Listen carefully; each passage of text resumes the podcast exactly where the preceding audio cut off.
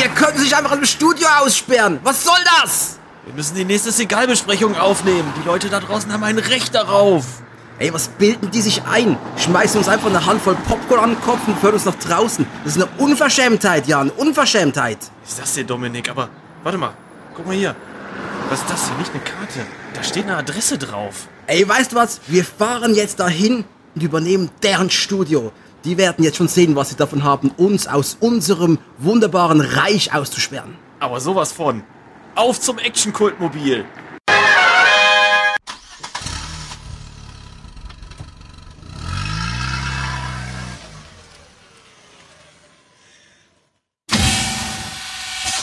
Ach, guck's dir, guck's dir an, Dominik. Das ist also das Studio von den Zweien. Gar nicht mal schlecht, muss ich sagen. Wow. Die haben sogar eine Couch. Und Tapeten. Und so viel Merch. Wirklich sehr hübsch, ja? Ich bin überrascht. Hey, da drüben stehen ja Mikros. Na wunderbar, dann lass doch loslegen. Let's do it.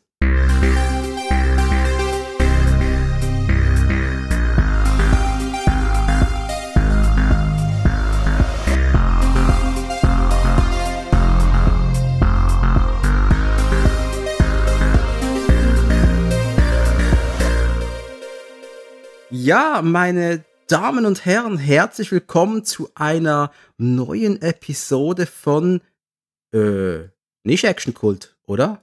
Wie heißt das Teil hier, Jan? Ähm, ich glaube, für eine Handvoll Popcorn stand zumindest auf der Tür, durch die wir gerade reingekommen sind. Ah ja, und die Sticker hier, die an der Wand, die besagen das Gleiche. Für eine Handvoll Popcorn, meine Damen und Herren, herzlich willkommen zu einer, ich kann mir vorstellen, leicht verstörenden Episode jetzt. Denn ihr habt Leute mit einem anderen Akzent erwartet. Was habt ihr jetzt bekommen? Einen verstörten Schweizer und einen aus dem Ruhrgebiet. Na, herzlichen Glückwunsch. Aber ich würde schon sagen, dass es Schlimmeres gibt. knapp, knapp. Hey, ähm, wer sind wir? Was, was machen wir eigentlich? Ähm, wollen wir das kurz erklären? Mike und Hendrik hatten die Idee, dass wir mal einen Podcast-Takeover starten. Das heißt, die Jungs sind bei uns ins Studio eingebrochen. Äh, Polizei ist schon gerufen worden, also keine Angst. Und wir aber im Gegenzug sind bei denen eingebrochen. Die machen eine Episode Action Cult, wir machen eine Episode für eine Handvoll Popcorn. Und das ist für uns eine, ein Riesending. Ich bin ehrlich, Jan und ich, eine gewisse Nervosität lag jetzt kurz im Raum, oder? Ja, schon. Vor allem, weil das ist sehr ungewohnt für uns, was wir jetzt hier machen. Wir sollen einfach so über mehrere Filme reden. Ähm, was? geht das? Wie geht das? Action Cult läuft normalerweise ein bisschen anders. Also, das müsst ihr mal wissen. Äh, Action Cult wurde von mir vor zwei Jahren gegründet und ich habe da immer andere Sprecher mit dabei. Aber es gibt ein paar Leute, die stechen halt so oben raus und die werden dann von mir fast schon adoptiert. Und Jan ist einer dieser Leute. Mit dem bespreche ich da alle Steven Seagal-Filme in Ausstrahlungsreihenfolge. Ja, alle. Ja, Wir versuchen es zumindest. Aber Dominik, Ja, es ist doch eher so, ich war der einzige Idiot, der, der, der zu deiner Idee Ja gesagt hat. Gib's doch zu. Alle anderen sind doch abgesprungen und schreiend weggerannt. Ja. aber du konntest nicht rennen, deswegen irgendwie habe ich dich übermannen Ja. können. Und, äh, aber ganz ehrlich, du hast ja auch Bock drauf. Aber Ja. das will ich auch sagen, du bist ja, du hast ja auch deine eigenen Projekte, nämlich die Zimbelaffen. Das ist korrekt, genau. Ich bin ja ähm, so gesehen nur, was die Seagal-Reviews angeht, der, der dein, dein Partner in Crime an deiner Seite bei Action Cult. Ansonsten verfolge ich ja mein eigenes Ding mit den Zimbelaffen. Der Zimbelaffen-Podcast. Da könnt ihr mich normalerweise hören. Den geht sogar zweimal. da gibt's einmal den Zimbelaffen-Podcast und einmal die glotzenden Zimbelaffen, weil ich halt auch total gerne über Filme quatsche. Und der Zimbelaffen-Podcast an sich eher so ein Freundschaftsprojekt ist, was ich mit ein paar guten alten Freunden immer mal wieder mache. Und bei den glotzenden Zimbelaffen, da sprechen wir dann auch wirklich bewusst mal über Filme. Und da kann ich nur sagen, liebe Leute, hört doch da mal rein, denn es ist fantastisch. Man findet beim Zimbelaffen Podcast die Nerdquizze zum Beispiel. Da geht man als Zuhörer immer rein und macht mal ein paar Punkte, da kommt man gleich mal mit, nur um bei Frage 20 einfach verstört und in der Ecke zu liegen, weil man doch kein richtiger Nerd ist. und bei den Glotzen-Zimbelaffen, da gibt's ja auch momentan gerade brandaktuell, ihr seid in einer äh, Besprechungsreihe von Star Trek-Filmen. Das ist richtig, ja. Wir besprechen äh, alle Star Trek-Filme von 1 bis 10, also die Kirk-Ära und die Picard, äh, Picard, oh je, die Picard-Ära. die besprechen wir im Moment. Ähm, zum Zeitpunkt dieser Aufnahme sind wir bei Teil 4. Könnte dann schon auch Teil 5 rausgekommen sein, zwischenzeitlich. Und außerdem, das ist ein bisschen das, ähm, was vielleicht so das Alleinstellungsmerkmal der glotzenden Zimbelaffen ist. Es gibt immer eine Connection zwischen den Filmen, die wir besprechen. Entweder in einer Episode oder über mehrere Folgen hinweg. Was meine ich damit? In einer Episode beispielsweise, wir haben uns mal Filme angeguckt ähm, mit Nasenbluten. Ja, ne? Da hatte halt der Hauptdarsteller oder die Hauptdarstellerin irgendwann im Film mal Nasenbluten. Das ist dann das verbindende Element. Oder Tod durch Lebensmittel. Hatten wir auch schon mal. Ne?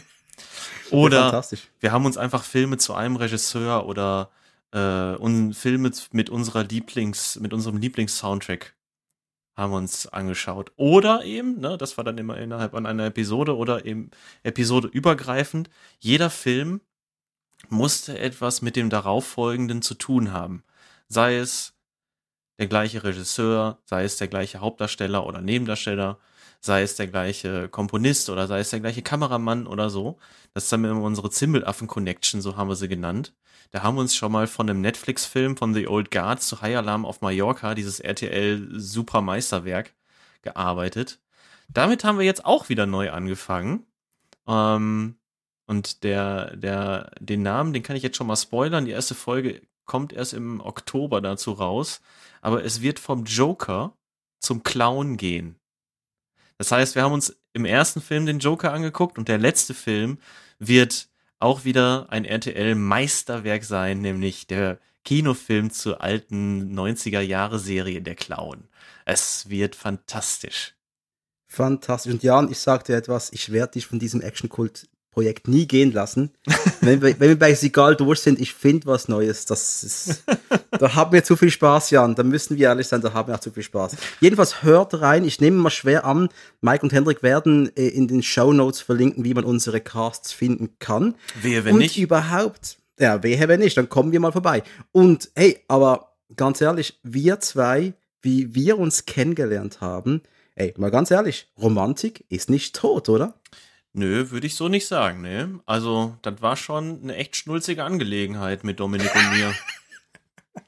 Und zwar, wir beide hatten damals, wie man es in Nullerjahren so hatte, wenn man was sein wollte, was man noch nicht war, oder es war einfach langweilig, man hatte einen Blog. Ja, Mann. Wir hatten beide Blogs, sogar auf der gleichen Hosting-Plattform, Blogspot. Ja, ich weiß gar nicht, ob es Blogspot heute noch gibt. Ey, mein Blog steht noch da. Der ja, stimmt, deinen gibt's noch. Genau, ich habe meinen irgendwann runtergenommen. Und das Witzige war, wir hatten ja sogar ein ziemlich ähnliches Design, beide relativ schwarz gehalten, dunkel. Content-wise yeah. haben wir über fast das gleiche geschrieben. Und ergo, irgendwann stolpert man übereinander. Aber das war ja noch nicht so, dass man mal Zoom, Zoom-Session machte. Das war noch vor diesem ganzen Quatsch. Und man hat einfach mal sich geschrieben, Kommentar, hey, geiler Film, finde ich auch gut, gefällt mir auch, oh, Quatsch.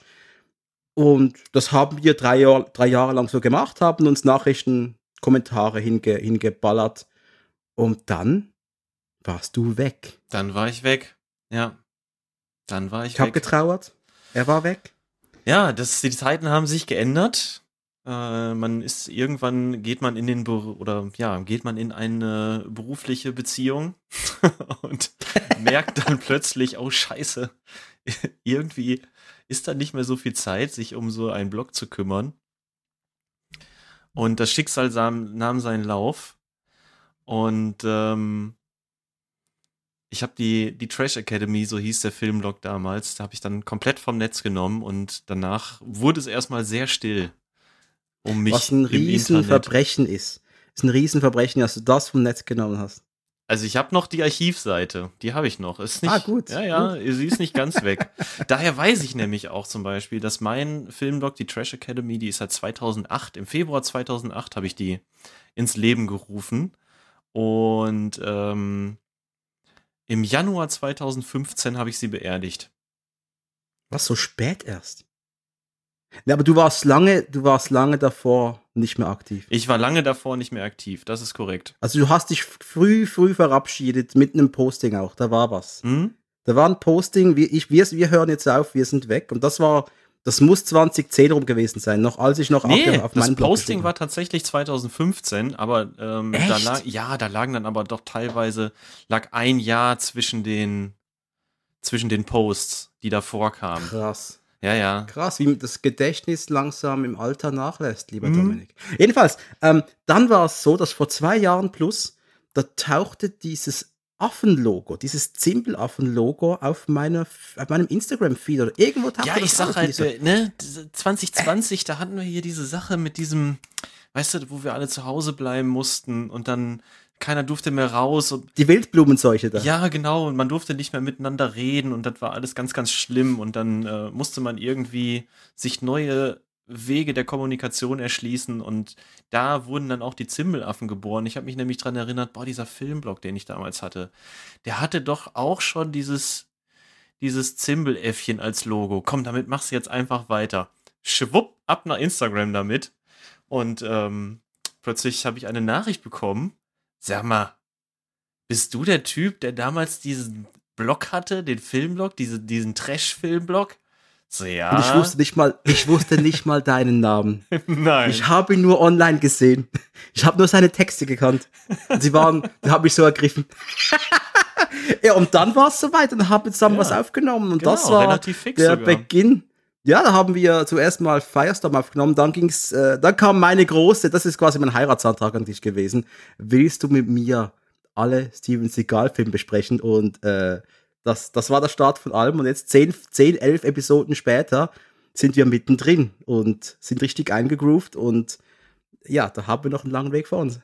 Ja, aber auch einen geilen Weg, muss ich sagen. Also das wird jetzt der Abstieg in die DTV-Ära, die jetzt, der jetzt ja äh, bevorsteht. Ich, ehrlich gesagt, ich freue mich darauf. Es ist noch nicht mal so, dass ich da Angst vor habe. Alles nach 2015, 2016, da wird's dann gruselig, aber bis dahin ist ja noch ein weiter Weg, ne? Aber jetzt so die, die nächsten Filme, da verbinde ich auch tatsächlich noch einiges mit. Ähm, und von daher noch bin ich da voller Enthusiasmus. Ja, und bitte behalt den auch bei, denn äh, das, unser Weg wird auch steinig werden, aber wir werden zusammen das schon meistern mit sehr viel Spaß. Hey, äh, der Mike und der Hendrik, die werden jetzt hier meistens drüber reden, was sie zuletzt gesehen haben. Das ist doch richtig, oder? Äh, so wurde es uns aufgetragen, dass wir das doch bitte mal machen sollen. Ja, willst du mal loslegen? Was hast du denn zuletzt so Wunderbares geschaut, was du mir empfehlen könntest? Du meinst, äh, abgesehen davon, ähm, was, über das wir heute noch ein bisschen genauer sprechen wollen. Ähm, Genau, es kommen ja zwei Filme auf uns zu, die werden wir ein bisschen detaillierter ansprechen, aber zuerst mal kurzer Einblick, was äh, Jan und meine Glotzaugen so bewegt hat in den letzten Tagen. Das kann man äh, bei mir auch, um das einmal vorwegzuschicken, schön nachschauen, denn ich bin bei Letterboxd. Das äh, kann, können Mike und Hendrik dann auch gerne verlinken. Hier, ähm, da kann man mal ein bisschen sich in meinem Profil umschauen und mal schauen, was ich so geguckt habe. Es ist in letzter Zeit tatsächlich nicht viel, Dominik, gewesen. Es ist äh, zeitlich etwas schwierig gewesen. Es Ich ist, bewundere immer Mike und Hendrik, die ja, Ja. gefühlt jeden neuen Film in diesem es Podcast ist unfassbar. labern können. Unglaublich. Ich bin so neidisch auf die Menschen da draußen, die es schaffen, ja. Jeden Tag einen Film zu gucken, jeden Tag zwei Filme zu gucken, beispielsweise, ne? Und da wirklich, Wie? Woher nehmen die die Energie? woher nehmen die die Zeit? Ne? Und die sind Die, dann immer, wie kann man die Müdigkeit bekämpfen? Wie geht das? ja, weiß nicht, vielleicht kommen die nur mit drei Stunden Schlaf aus oder so. Ich bin mir nicht sicher. Viel Kaffee vielleicht. Ja, aber Dominik, du weißt es, ne? Äh, wenn man beruflich eingespannt ist und abends nach Hause kommt, da ist man dann manchmal schon mal platt. Wenn man dann, so wie ich, auch irgendwie gefühlt jede Woche auch nochmal einen Heuberg wegschleppen muss, dann. Kleiner Insider. dann geht halt auch schon mal ein bisschen mehr Zeit drauf. Und im Moment sind die Podcast-Aufnahmen, die ich so mache, die sind für mich im Grunde genommen ähm, die, die Hauptmotivation, dass ich mir regelmäßig Filme angucke. Ich habe ansonsten würde ich das noch mehr, noch viel mehr schludern. Also ich mache aus der, aus der Not quasi eine Tugend, sozusagen. Dito. Ja. Geht mir genau gleich. Äh, und ich habe mir jetzt einen Plan bis Weihnachten zurechtgelegt. Das Mikro wird brennen. Das ist Und gut. ich werde danach im Podcast Burnout sein, aber ey, Ja. es, wir brauchen das. Man Ja, braucht das- das, auch ein bisschen. Wir haben ne? das mit den glotzenden Zimbelaffen ja auch, ne? Dadurch, dass die Connection jetzt quasi fertig ist, also vorgeplant ist, wissen wir ja, welche Filme wir noch gucken müssen. Dann halt noch die Star Trek-Reihe. Und äh, ganz ehrlich, bis die Aufnahmen alle im Kasten sind, da ist das ja auch vorbei. Locker. Klar, klar. Ja, Ja, klar, Aber klar. um auf die Frage zurückzukommen, was habe ich zuletzt gesehen? Ein Film, äh, können wir ja vielleicht einfach mal mit anfangen, den du auch gesehen hast. Ne? Ähm, ich weiß jetzt gar nicht, ob er irgendwo im Stream zu finden ist. Das habe ich jetzt gar nicht recherchiert, aber ein altehrwürdiger John Frankenheimer Film. Und zwar der gute 52 Pickup mit Roy Scheider. Bitte. Ja, was soll ich sagen? Wir haben ja äh, im Vorfeld drüber gesprochen, ne, wird, was können wir dann vielleicht mal so ein bisschen unter die Lupe nehmen? Ja, und da hattest du ja gesagt, hör mal, Jan, du musst dir unbedingt mal hier 52 Pickup anschauen. Der war gar nicht mal schlecht. Von den Canon Studios. Von Canon, meine Freunde, von Canon. Nochmals, Canon in Ehren. Für immer. Was Canon uns beschert hat an spaßigem Quatsch, ist immer achtenswert. Aber dass die manchmal auch einen Film haben, wie zum Beispiel Runaway Train ist auch so einer, der einfach noch qualitativ über, über diesen Berg des Trashs rausgeht, des guten Trashs rausgeht und dir einen Film präsentiert, der einfach deine Augen und für, dein, für dein, deine Sehbedürfnisse einfach super gut ist. Er ist fantastisch. Also ich war, ich war wirklich gefesselt, obwohl ich an dem Abend, als ich mir den dann angemacht habe, ähm, gar nicht so in der Stimmung für so eine, für so, ein, für so eine Art von Thriller war, ähm, hat er doch, ja, ich sag mal so nach, der, der geht ja auch zügig zur Sache.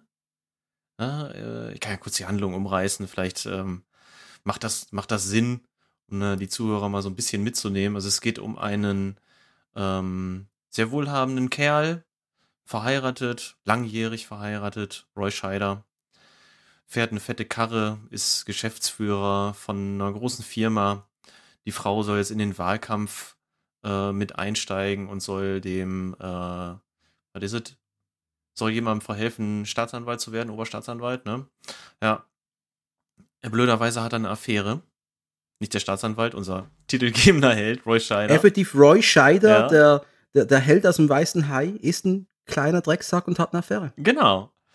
Ist allerdings ein abgekatertes Spiel, denn er will dann seine Affäre irgendwann mal besuchen, relativ am Anfang, und dann sitzen da ein paar Typen, die haben ein Erpresservideo, halten ihm eine Knarre an den Kopf und zeigen, ach, guck mal hier, ist da jemand fremdgegangen. So, du zahlst uns jetzt so und so viel.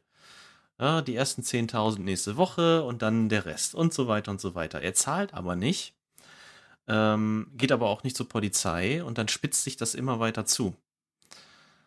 Ähm, ja, bis, bis es dann darin endet, dass ihm ein Mord angehängt wird. Und das Ganze wurde so herrlich, ich sag's jetzt mal, wie es ist, unspektakulär auch gefilmt. Das ist einfach ein Thriller. Knochen Wo nicht irgendwelche- trocken. knochentrocken. In einem, äh, ja, ich sag's mal, Schmuddelmilieu auch, wo entsprechend auch schmuddelige Typen da sind, die aber nie so dermaßen, äh, ich nenne es jetzt mal so Mad Max drüber sind, dass du denkst, ja, Trashfilm. Nein, das ist alles geerdet und die Kriminellen sind auch nicht die Besten ihres Fachs. Die sind das nicht geübt. Die, die lassen sich auch mal übertölpeln. Das ist effektiv ein erdiger Film, wo man als mit, mit, mit einer Hauptfigur mitleidet, im Wissen, dass der eigentlich richtig Scheiße gebaut hat. Der, ist ziemlich ambivalenter Streifen. Richtig gut. ja, Vor allem, weil auch sehr mit den Erwartungen des Zuschauers gespielt wird. Das hat mir eigentlich am besten gefallen.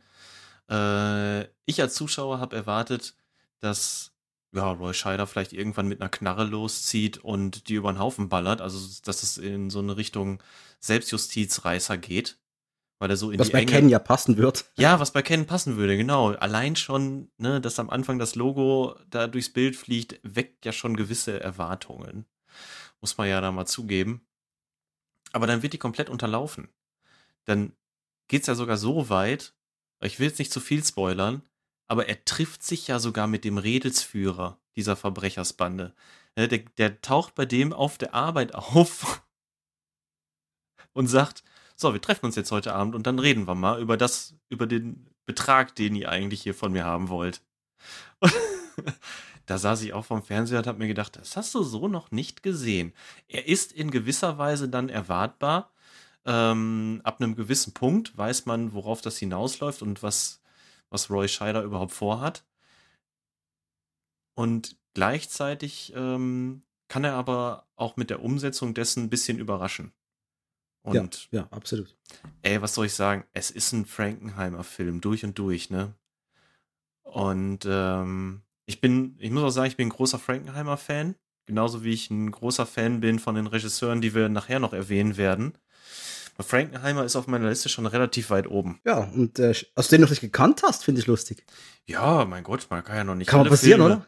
Kann ja noch nicht alle Filme von seinem Regisseur gesehen haben oder von einem seiner Lieblingsregisseure, ne? Aber es ist auch so ein, für mich was ein Zufallsprodukt, dass ich den gefunden habe, denn ich wollte eigentlich einfach Ken-Filme nachholen, die man eben so nicht auf dem Radar hat und habe mich da wirklich die Finger wund gegoogelt, was ich da alles noch kaufen könnte. Und das ist schon der auf dem Peil, der eigentlich oben wirklich rausgestochen ist auch. Auch mit der schönen Blu-ray, muss ich sagen. Denn nicht alle Ken-Filme sind auf einer, in einer richtig guten Fassung erhältlich, muss man mal sagen. Äh, der ist es. Ich finde die Blu-ray von dem Teil fantastisch und äh, kann 52 Pickup nur herzlichst weiterempfehlen, oder? Dito. Ja, soll ich mal kurz eingrätschen, denn ich habe gerade gestern Nacht, ne, ich gehe kurz weiter zurück. Wie konsumieren wir eigentlich Filme, Jan? Also wir sind ja immer noch Fans äh, von Medien, von physischen Medien. Mhm, das hauptsächlich. Ich, ich, ich, glaube, Haupt, beide lehnen aber Streaming jetzt nicht zwingend ab, aber wir wissen einfach, was wir sehen wollen, ist auf Streamern so nicht zu finden. Das muss man leider mal akzeptieren. Und äh, für mich war es gerade der Ausflug äh, nach Freiburg letzte Woche. Ich war in Müller.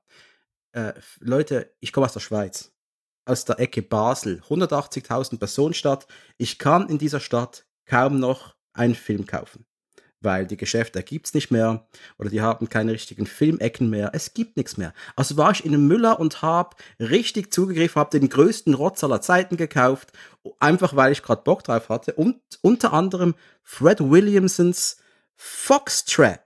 Wo ich immer noch, also ich bin immer noch überrascht, dass so ein Film wie den und auch die anderen Filme, du hast es mir ja gezeigt, äh, dass du die da bei Müller gefunden hast. Denn ich komme aus dem Ruhrgebiet und ne, größtes Ballungsgebiet Deutschlands und hier, selbst hier wird es schwierig, solche Filme zu finden. Dafür muss ich schon ein bisschen weiterfahren. Es ist jetzt nicht so, dass ich irgendwie eine Stadt weiterfahre und da ist dann Müller und da finde ich den ganzen abgefahrenen Scheiß. Nö.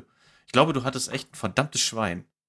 Ich ja, ich hatte nur Schwein. Aber das ist auch mal fair, denn in der Schweiz, ich habe ja nicht mal eine richtige Filmbörse. Wir haben in Zürich eine kleine Filmbörse, die ist einmal im Jahr, immer im Dezember, November rum. Ich werde auch wieder gehen dieses Jahr und da kann ich an vielleicht so fünf, sechs Ständen Filme kaufen. Das ist alles. Der Rest ist Amazon oder irgendwie Flohmärkte oder sonst was. Und einfach in den Laden zu gehen und da der Freundin zu sagen, Schatz, geh mal irgendwas machen, ich brauche eine halbe Stunde Zeit. Bitte. Und dann einfach durchzuwühlen. Es war so schön. Meine Freundin hat mich super supportet dabei. Sie ist die Beste das mal gesagt ist. Wir haben gestern Jahrestag gefeiert. Sie hat dich einfach in Ruhe gelassen, also. Sie haben mich einfach in Ruhe gelassen und hat dann auch nicht zurückgefragt, brauchst du das aber wirklich? Und ich so, sie, sie fragt das gar nicht. Sie weiß einfach, ich nehme es so oder so mit und unterstützt mich. Das ist doch toll. Ja, meine Freundin ist die Beste, das mal öffentlich gesagt ist. Jedenfalls, Foxtrap ist ein Film von und mit Fred Williamson. Der ist auch von Fred Williamson. Der ist von Fred Williamson. Der hat da die Regie geführt. Eieiei, das ist genau das, was ich auch gedacht habe, denn äh, der Hammer ist ja, ist ja ein cooler Typ, immer mit Zigarre im Mund, ja. Äh, ich glaube, dem Mainstream-Publikum am ehesten bekannt durch seine Dawn. Nebenrolle in From Dusk Till Dawn. Er hat da, äh, wie hieß das? Das war nicht Sex Machine, das war der andere. Der, ja, der Dunkelhäutige halt im Schnauz, der hat da im, im Titty-Twister mit den anderen Vampire killt, bis er selbst zum Vampir wird. Er war da mit dabei, seine prominenteste Rolle in der, in der breiten Öffentlichkeit, glaube ich. Und der war, der war halt so ein richtiger B- oder sogar C-Movie-Star in den 70ern und 80ern und hat da sein eigenes Werk gemacht. Er spielt den, den Privatdetektiven Thomas Fox. Sein Auto hat das Kennzeichen da Fox. Das passt. Und geht von LA nach Cannes, muss da eine Frau zurückbringen, die irgendeinem Industrieheini gehört. Das ist die Tochter, ich weiß schon gar nicht mehr ganz genau. Denn die Story war, naja.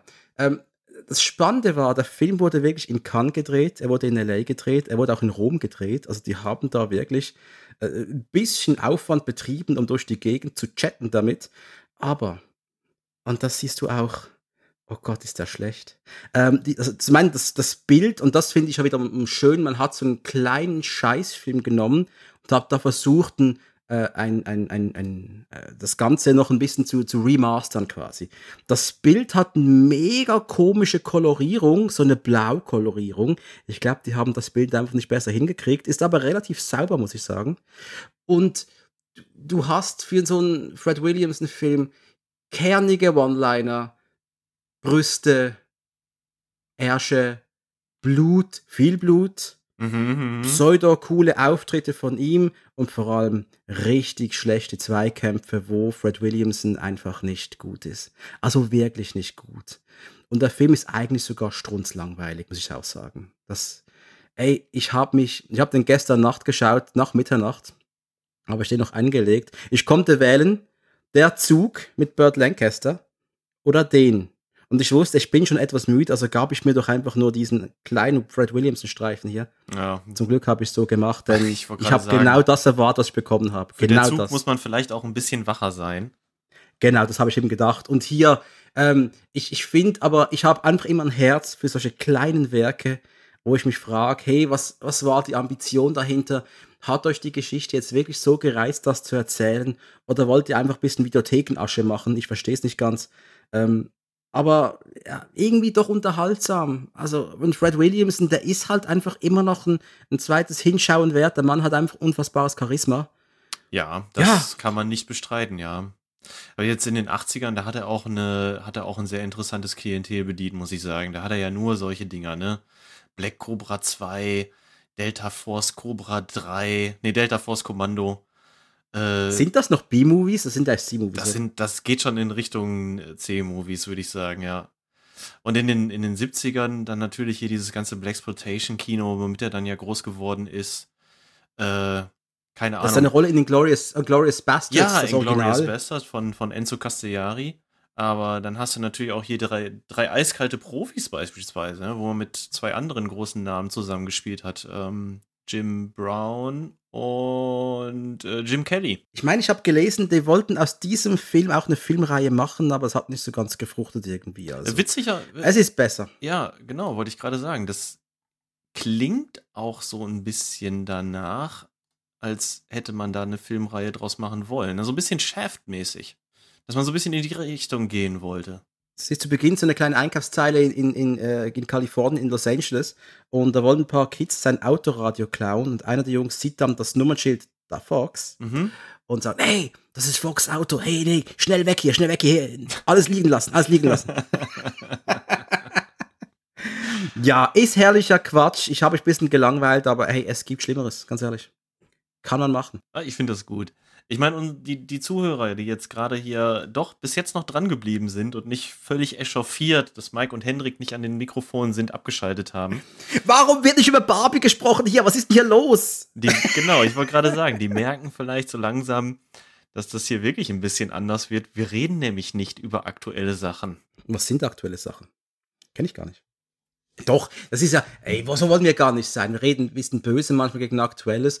Natürlich schauen wir mal was Aktuelles. Also ich bin gerne mal auf dem Streamer und schaue mir mal eine Serie, eine Doku oder einen Film an. So ist es ja nicht, oder? Du ja auch, Jan, oder? Doch, natürlich schaue ich mir aktuelle Sachen auch an. Nur, ähm, was ich eingangs erwähnt habe, der Faktor Zeit, der sorgt natürlich auch dafür, dass ich beispielsweise nicht einmal die Woche ins Kino rennen kann, äh, um mir die neueste, den neuesten Blockbuster anzugucken. Und ich schaffe es auch nicht, mir die, die neuesten Veröffentlichungen auf den Streaming-Plattformen genauer anzuschauen. Ne? Da, ich wähle da schon sehr genau aus. Ja, dafür seid ihr sonst bei Für ein Handvoll Popcorn wirklich bestens bedient, denn es gibt keine größeren Experten als die zwei. Das stimmt. Aber, aber, was wir das noch an, anmerken können, es gibt ein paar Dinge, die ich auch auf dem Streamer noch gesehen habe, die erwähne ich ganz kurz, ja, wenn es nicht okay ist. Hau raus. Ich schaue ja gerade Star Trek Lower Decks. Animierte Star Trek-Serie, die ist fantastisch. Vierte Staffel läuft gerade. Und ich weiß, der Jan, der ist ja auch ein bisschen Trekkie, aber der hat, der ist kein Serienmensch, das habe ich jetzt mittlerweile rausgehört. Mhm. Oder? Das ist korrekt, ja. Ich gucke normalerweise keine Serien, sehr ungern. Eine Serie gucke ich nur, wenn es ab der ersten Staffel wirklich super ist. Wenn, wenn mich die erste Staffel schon nicht mitnimmt, dann habe ich schon keinen Bock mehr. Ja, dann kannst du, die Lower Decks ist die einzige Star Trek-Serie, die du geben kannst, die ist von Staffel 1 weg gut. Das kann ich jetzt schon sagen. Das okay. Ist aber die einzige, sonst finden andere Tracks, die von Anfang an einfach nur gut ist. Findest du kaum. Das ist wird so. schwierig, ja. Und ich bewerbe kurz meine neue Blu-ray, die kam gestern zu Star Trek Prodigy. Oh. Das ist diese Kinderserie, die auch auf Paramount Plus drauf war und ich habe die leider nur zur Hälfte damals gesehen. Die haben sie runtergenommen. Die haben sie runtergenommen, die haben sie quasi verbannt und ins, in, den Nexus gepackt. Sozusagen. Aber die wird jetzt bei Netflix fortgesetzt, richtig? Ja, die hat jetzt ganz frisch ein neues Daheim bei Netflix bekommen. Die Staffel 2 wird auch kommen demnächst. Ich kann nur sagen, was ich von Prodigy gesehen habe, ist wirklich toll. Das ist zwar für Kinder gemacht, trägt aber die Star Trek-Botschaft des Erforschens, des gemeinsamen Arbeitens am absolut, am richtigen Fleck mit sich mit und ey, ist mega herzig auch gemacht. Also es ist für mich nicht die typische äh, Paw Patrol Kinderserie. Das ist was anderes. Das kann man sich wirklich als, als erwachsener Mensch gerne geben. Und ich weiß, dass Captain Janeway mitmacht. Kate Mulgrew spielt da mit, spricht sie selbst. Ist toll, ganz ehrlich. Und ist super schön gemacht. Also gebe ich herzlich mit auf den Weg. Alles klar. Kommt mal, kommt mal auf äh, den Zettel für später, wenn es dann mal bei Netflix weitergehen sollte, dass ich da mal reinschaue. Hoffentlich auch in Deutschland. Ja, hoffentlich auch in Deutschland. Das ist nochmal immer die ganz andere Sache. Ich habe viel drüber gelesen. Äh, zu dem Zeitpunkt aber kein Paramount Plus gehabt. Und ähm, ja, dann hatte sich die Nummer auch relativ schnell ja erledigt, ne? Ja, leider, leider. Ja. Aber hey, Jan, wollen wir zu den Hauptfilmen kommen? Ja, von mir aus. Fehlt bei dir noch was? Hast du noch was zu erwähnen? Ja, wir könnten noch über so viele Sachen reden, ne? Ja, schon, oder? Allein, wenn du dir einfach nur Sachen oder Filme gegenseitig an den Kopf wirft, die man zuletzt gesehen hat, da kannst du ja, also, wir könnten ja jetzt Stunden füllen. Was wir normalerweise auf Action Cult auch machen. ja, richtig. Nur halt, nur halt aus dem Grund, weil wir einen gottverdammten Steven Seagal-Film Szene für Szene auseinandergenommen haben. Aber einfach für die, die es nicht wissen, wir besprechen da einen Steven Seagal-Film auch in dreieinhalb Stunden. Also das. Haben wir kein Problem mit, ja. Aber uns kurz fassen, das ist jetzt schon schwieriger, oder? Hey, wollen wir mit, Ach, mit, mit, mit dem oberen auf dem, auf dem Dokument anfangen? Ja, sehr gerne. Ich glaube, das äh, ist auch, um da so ein bisschen reinzukommen, auch ein, ein, der, der schönere von beiden.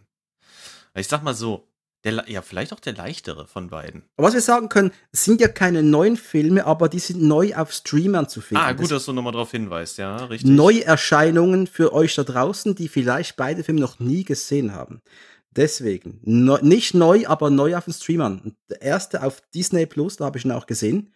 Jan, nimm uns mit in den Weltraum. Ja, es geht in die Zukunft, in eine dystopische, dunkle Zukunft, dunkel im wahrsten Sinne des Wortes. Unsere Sonne stirbt.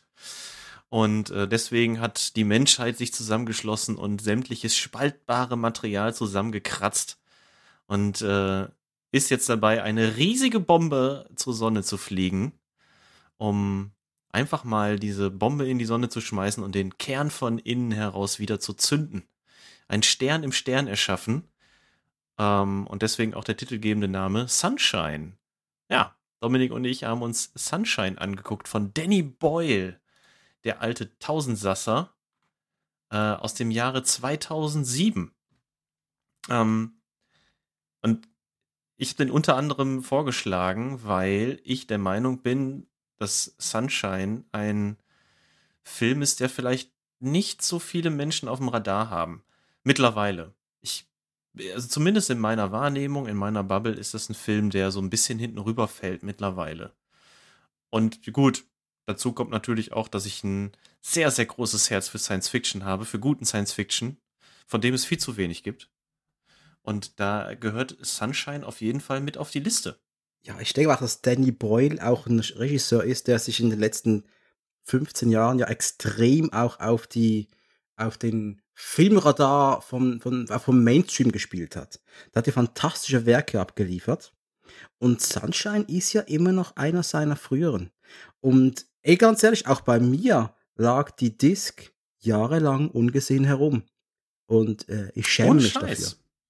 Ja, ja, ja, ja. Ich weiß gar nicht wieso. Äh, weil, ja, der Name Danny Boyle hat bei mir, ich konnte ihn immer verorten, aber es, aus irgendeinem Grund, und obwohl ich wusste, es visuell ist der richtig geil, seine Filme sind immer sehr speziell auch, haben ähm, spezielle Herangehensweise an auch Genres. Nehmen wir jetzt mal das Zombie-Genre zum Beispiel. Er hat effektiv das Zombie-Genre umgekrempelt. Aber irgendwie ist dieses Werk bei mir liegen geblieben. Ich weiß nicht wieso, Jan, das tut mir leid. Aber ich, ganz ehrlich, ich glaube, es ist der schieren Menge an ungesehenen Filme zu Mhm. verschulden. Ey, wenn du einen Pile von 300 Filmen hast, die du noch nie gesehen hast, auf, in deinem Keller, Was willst du machen? Ich habe Sunshine damals im Kino gesehen. Du Glücklicher. Und ich wusste nicht, was auf mich zukommt. Ich habe den Trailer gesehen und der Trailer, der verrät aber nicht, in, was insgesamt in dem Film überhaupt passiert. Der suggeriert so ein bisschen, dass es zu einem Unglück kommt und dass es dann so ein bisschen zu, zu so einem Survival-Film wird im Weltraum. Das stimmt auch. Äh, wie dieses Unglück aber genau aussieht, das wird einem vom Trailer her nicht klar, soweit ich das noch im Kopf habe. Und ich war überrascht, in welche andere Gefilde der Film dann abdriftet in der zweiten Hälfte. Das ist ja zwischen Dystopie, Science-Fiction-Film, Horrorfilm. Ja, Komödie ist er nicht. Nee, das können wir, glaube ich, ausschließen. Aber das, was du Aber- gesagt hast, passt schon, ja. Das ist so eine, so, eine, so eine herrliche Mischung aus all diesen Faktoren und halt auch vor allem, du bist mit diesen Astronauten auf der Mission und kannst das voll miterleben. Und auch diese, die sind ja jahrelang unterwegs. Sechs, sieben Jahre unterwegs, glaube ich, oder? Ja. Und äh, die, diese Faszination mit der Sonne auch. Das muss irgendwas haben, diese Faszination. Das, das hat doch bei mir auch was ausgelöst. Ich will die Sonne auch sehen. Und ich will sie ungefiltert sehen. Gib sie mir ins Gesicht. Ich habe das irgendwie verstehen können. Mhm. Dieses im Licht baden, ja. Das ist ein ganz wichtiges Thema in dem Film. Es gibt mehrere Themen, die der Film anpackt. Einmal in diesem Lichtbaden äh, und äh, Licht, was einen umgibt. Und der macht von da aus dann auch so ein kleines Fach, Fass in, in Richtung Gottesfürchtigkeit auf und äh, Glauben, der einen quasi einhüllt. Und so äh, jetzt nicht so krass, als dass man davon sich abschrecken lassen sollte. Das gar nicht. Es ist aber ein Thema, was im Film vorkommt. Ähm, aber ja, der Survival-Aspekt kommt dann noch dazu. In der, in der zweiten Hälfte vor allem. Es, hat, es sind unfassbar tolle Bilder. Dieses ganze Set des Raumschiffes, sowohl von außen als auch von innen, ist fantastisch. Es sieht wunderschön aus, wie das alles aufgemacht ist, die langen Gänge, teilweise dieses weiß äh, sterile, dann teilweise so, so was dunkles, dreckiges. Ähm, du begleitest die Crew einfach durch die Tagesroutinen. Die sind sich auch nicht alle grün. Man merkt, dass die schon echt eine ganze lange Zeit auf dem Hauf oder aufeinander gesessen haben.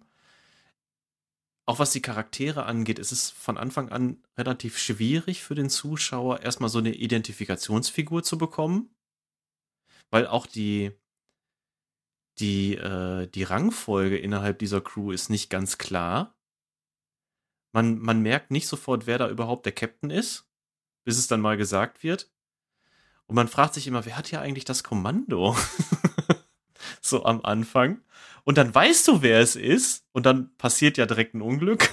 Und dann, also dem, dem Zuschauer wird ziemlich oft, äh, der Zuschauer wird ziemlich oft an der Nase herangeführt, äh, herumgeführt. Und derjenige, der dann, der sich dann als Hauptfigur entpuppt, ist noch nicht mal der charismatischste oder der netteste von allen. Ist ja jetzt auch nicht so, dass äh, Kappa, so heißt dann ja die spätere Hauptfigur, die sich da so ein bisschen heraustut, äh, so ein netter Kerl ist, ne? Das ist jetzt kein Psychopath, aber es ist jetzt auch keiner, mit dem man irgendwie ein Bierchen trinken gehen möchte. Ja, äh, aber passt auch zum, zum Darsteller. Denn das ist nie, niemand anders als Cillian Murphy. Den kennt ihr mittlerweile ziemlich gut aus Peaky Blinders. Und ich glaube, wer den Film 2023 entdeckt, nachdem er schon Peaky Blinders gesehen hat, wird dann doch eher mit Cillian Murphys äh, Figur direkt mal connecten. Weil, hey, das ist ja, das ist ja der Tommy, wie heißt er, Tommy Shelby, das ist doch der Shelby. Das ist ja cool. Das ist, ich glaube, dass, dass da, da wurde der, eine andere Figur aus dem Film, Film- und Serienkosmos dieses Darstellers so massiv groß, dass man automatisch damit irgendwie connectet. Ja, das ist richtig. Über, ja, ja, du hast nicht ganz unrecht. Cillian Murphy übrigens auch Hauptdarsteller in äh, Danny Boyles 28 Days Later, ne, das, das haben wir gerade gesagt, ne, hat das Zombie-Genre so ein bisschen revolutioniert, war nämlich, soweit ich weiß, der erste Film, wo die verdammten Zombies gerannt sind. Wobei ja auch gesagt wurde, das sind keine Zombies, sondern die sind ja mit einem Virus, mit, mit diesem Wutvirus sind sie ja infiziert. Rasend vor Wut. Ne? Äh, das ist auch eine große Empfehlung. Sowohl der erste als auch der zweite Teil. Ne? 28 Weeks Later ist ebenfalls nicht schlecht. Mit dabei ist auch Chris Evans. Captain America himself ist mit dabei. Deutlich vor seiner ersten Marvel-Rolle. Und äh, Michelle Yeoh darf man ja auch mal erwähnen. Jetzt, wo sie jeder kennt, nachdem sie mal einen Oscar gewonnen hat. ja. Ganz ehrlich, Jan und ich belächeln uns da ein bisschen, weil wir haben die gute Michelle schon ein bisschen früher gekannt. Ich habe sie damals, weiß ich gar nicht genau, ob ich, da, ob ich sie damals schon bewusst kannte. Hm. Ich habe sie wiedererkannt, ich wusste aber, glaube ich, damals noch nicht, welchen Stellen sie, welchen Stellenwert sie äh, damals schon hatte durch ihre, durch ihre Hongkong Filmkarriere. Das war mir, glaube ich, damals noch nicht bewusst. Tomorrow Never Dies war ja auch noch 1997, wo sie auch das, das ass-kickende Bond-Girl war. Es könnte tatsächlich auch sein, dass ich sie von Tomorrow Never Dies dann auch nur kannte. Das könnte ich jetzt nicht genau beschreiben. Ja, irgendwann mal auch, habe ja auch irgendwann mal einen richtigen Deep Dive gemacht in diese ganze Hongkong-Action-Welt. Ähm, was ja auch so ein Kaninchenbau ist, aus dem man unter Umständen nie wieder rauskommt. Aber wann das genau passiert ist, weiß ich bei mir nicht mehr. Keine Ahnung. auch die anderen Darsteller, die ich jetzt namenstechnisch nicht alle immer auf dem Schirm hatte, außer Mark Strong, äh, die machen ihren Job richtig gut. Das sind charismatische Leute, wo du bei keinem hundertprozentig connecten kannst. Da ist kein, kein süßer Teddybär dabei, wo du sagst, ja, das ist meine Figur. Und das finde ich eben noch geil, dass sie den Zuschauer ein bisschen außen vor lassen.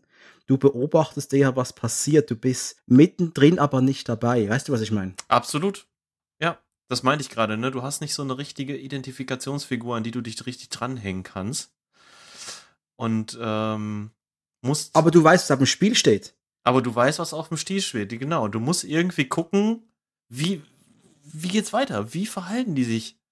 Und es geht eine Menge schief und es steht eine Menge auf dem Spiel. Und ich bin ja immer der, der dann über Marvel-Filme herzieht, weil da immer die ganze Welt auf dem Spiel steht. Es geht ja um nichts anderes mehr in Superheldenfilmen als alles oder nichts. Und ich verurteile das schärfstens. Aber hier hast du auch mal eine alles oder nichts Situation und ich liebe es. Weil es halt mit dieser absoluten Realität konfrontiert, dich konfrontiert mit, hey, das sind acht Leute, die auf eine Mission gingen das ist wohl ein Himmelfahrtskommando. Es ging schon ein Schiff voraus übrigens, von denen hat man irgendwann einfach nichts mehr gehört.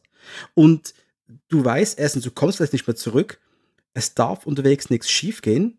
Das Überleben der Menschheit hängt an acht Leuten und wie fehlerfrei sie diese Mission durchführen können auch. Hm. Da kann so viel passieren, Jan. Und das ist ein bisschen, wenn ich ein Problem im Film habe, da passiert so viel, dass schief geht.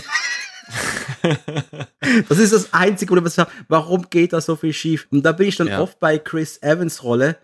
Nee, wir gehen nicht zur fucking Icarus 1, wir halten den Kurs und bringen unser Bömpchen ins Ziel und fertig. Genau, wir machen das alles nichts. Wir, wir bringen die Mission in Ruhe zu Ende und äh, sehen zu, dass wir es nicht tun. Es werden, es werden einige sehr emotionale Entscheidungen getroffen, so könnte man sagen. Obwohl man auf dieser Mission ausschließlich rational denken dürfte. Eigentlich. Aber ohne, diesen, ohne diese emotionale Komponente hätten wir diesen Film halt nicht. Ja. Ja und so wie ein paar Dinge müssen ist. einfach passieren. Du musst in so einem Überlebensfilm musst du den Leuten Dinge wegnehmen, dass es schwieriger wird. Mhm. Äh, du musst den Leuten Luft wegnehmen. Du musst den Leuten Antrieb wegnehmen, du musst ihnen Energie, du musst all das machen, damit die Spannung da ist. Deswegen kann ich es tolerieren, aber es hat mich dann stellenweise genervt, als dann die Explosion, darf man ja mal spoilern, ja, Explosion in diesem äh, Arboretum, so heißt es in Star Trek, wie heißt das da, wo die Pflanzen sind? Ja, Das Im Garten. Ja, Garten. Und das habe ich einfach gefühlt zu oft in Science-Fiction-Filmen gesehen, dass genau dieser Platz ist der gefährlichste. Das fliegt immer in die Luft, in meinem Verständnis von Science-Fiction-Filmen. Mhm. Was ist bei Passenger genau gleich? Nee, hieß das Ding Passenger? Das mit, äh, mit Jennifer Lawrence und Chris Pratt? Den habe ich verdrängt. Echt? Ja, schon größtenteils. Aber fliegt da was in die Luft? Fliegt da, aber die haben kein, die haben kein Sauerstoffproblem. Nee, nee. Nee, aber da war doch auch irgendwie. Egal, komm mal, egal. Egal. Ich habe einfach das Gefühl, ich habe das schon mehrmals gesehen, dass genau, du musst den Leuten Luft wegnehmen oder Essen oder Energie. Die müssen Probleme haben, was ja Sinn macht. Ja, Im Endeffekt ist es ein Katastrophenfilm, ne? ja, absolut. Und äh, Aber da gelten auch die, da, ja, richtig, genau. Und da gelten ja die, die Regeln eines Katastrophenfilms. Die Umsetzung des Ganzen ist dann halt das, das Erstaunliche. Und damit meine ich nicht nur die Story. Die ist ja vom Prinzip her eher simpel, auch wenn sie dann in der zweiten Hälfte nochmal eine Überraschung bereithält, mit der man so eigentlich nicht rechnet. Ähm, aber das Interessante an dem Film ist auch der, der technische Aspekt, so wie er aussieht. Äh, die Kameraarbeit, die, damit meine ich jetzt nicht, wie ist eine Szene gefilmt, ne, vom Winkel her, sondern ich meine eher dieses, diese Einarbeitung des, der sprichwörtlichen Sonnenstrahlen. Das ist nämlich ein ganz, ganz wichtiges Element in dem Film, dass Menschen gerne in Licht baden. Und diese Faszination dazu, ja, Die Konsequenz dieser Sonnenstrahlen. und die Konsequenz dieser Sonnenstrahlen, genau. also das ist nicht, ich gehe mal kurz Kreta, mach mal kurz blank ziehen, ich bin braun. Nein, Ja. das zerbrutzelt dich da. Und dann geht Danny Boyle ja auch hin und lässt dann ja das Bild so verschwimmen. Ja, er, er reißt dann ja irgendwie den, den Filter auf und, äh, und, und stellt nicht mehr scharf und reißt das Bild so auseinander und er tut das nicht nur visuell, er tut das auch ähm, über den Ton, über die Akustik. Er reißt ja auch die Akustik auseinander. Es ist so, als würde man so völlig übersteuert in ein Mikrofon schreien. So äh, stellt er dann ja auch den Ton dar. Und das kenne ich so aus keinem anderen Film, ehrlich gesagt. Will er damit uns zeigen, äh, das ist die Sicht, die man jetzt gerade hat, wenn man von der Sonne richtig geblendet ist und die Augen zusammenkneift? Ja, Denn genau das passiert ja auch. Also das ist ja natürliche Reaktion. Ich, alles ist gerade verschwommen, oh, es blendet mich und dann ist auch mein Gehör wohl gerade beeinträchtigt, weil ich mich so sensorisch gerade äh, wollte ich gerade sagen. muss. Wollte ich gerade sagen, weil du nimmst dann ja wirklich gar nichts mehr wahr in dem Moment, wenn du mal so die volle Dröhnung Licht abkriegst und da wirklich geblendet bist, dann bist du ja wirklich, ja, du bist gestunt in dem Moment. Und äh, ich glaube, das ist so seine Interpretation des Ganzen. Und ich kann mich nur wiederholen, ich kenne diese Form von Visualisierung und diese Form von akustischer Darstellung aus keinem anderen Film. Das ist ein krasses Alleinstellungsmerkmal für Sunshine. Wüsste ich jetzt in der Form nicht. Und das passt wahnsinnig gut in diesen Film.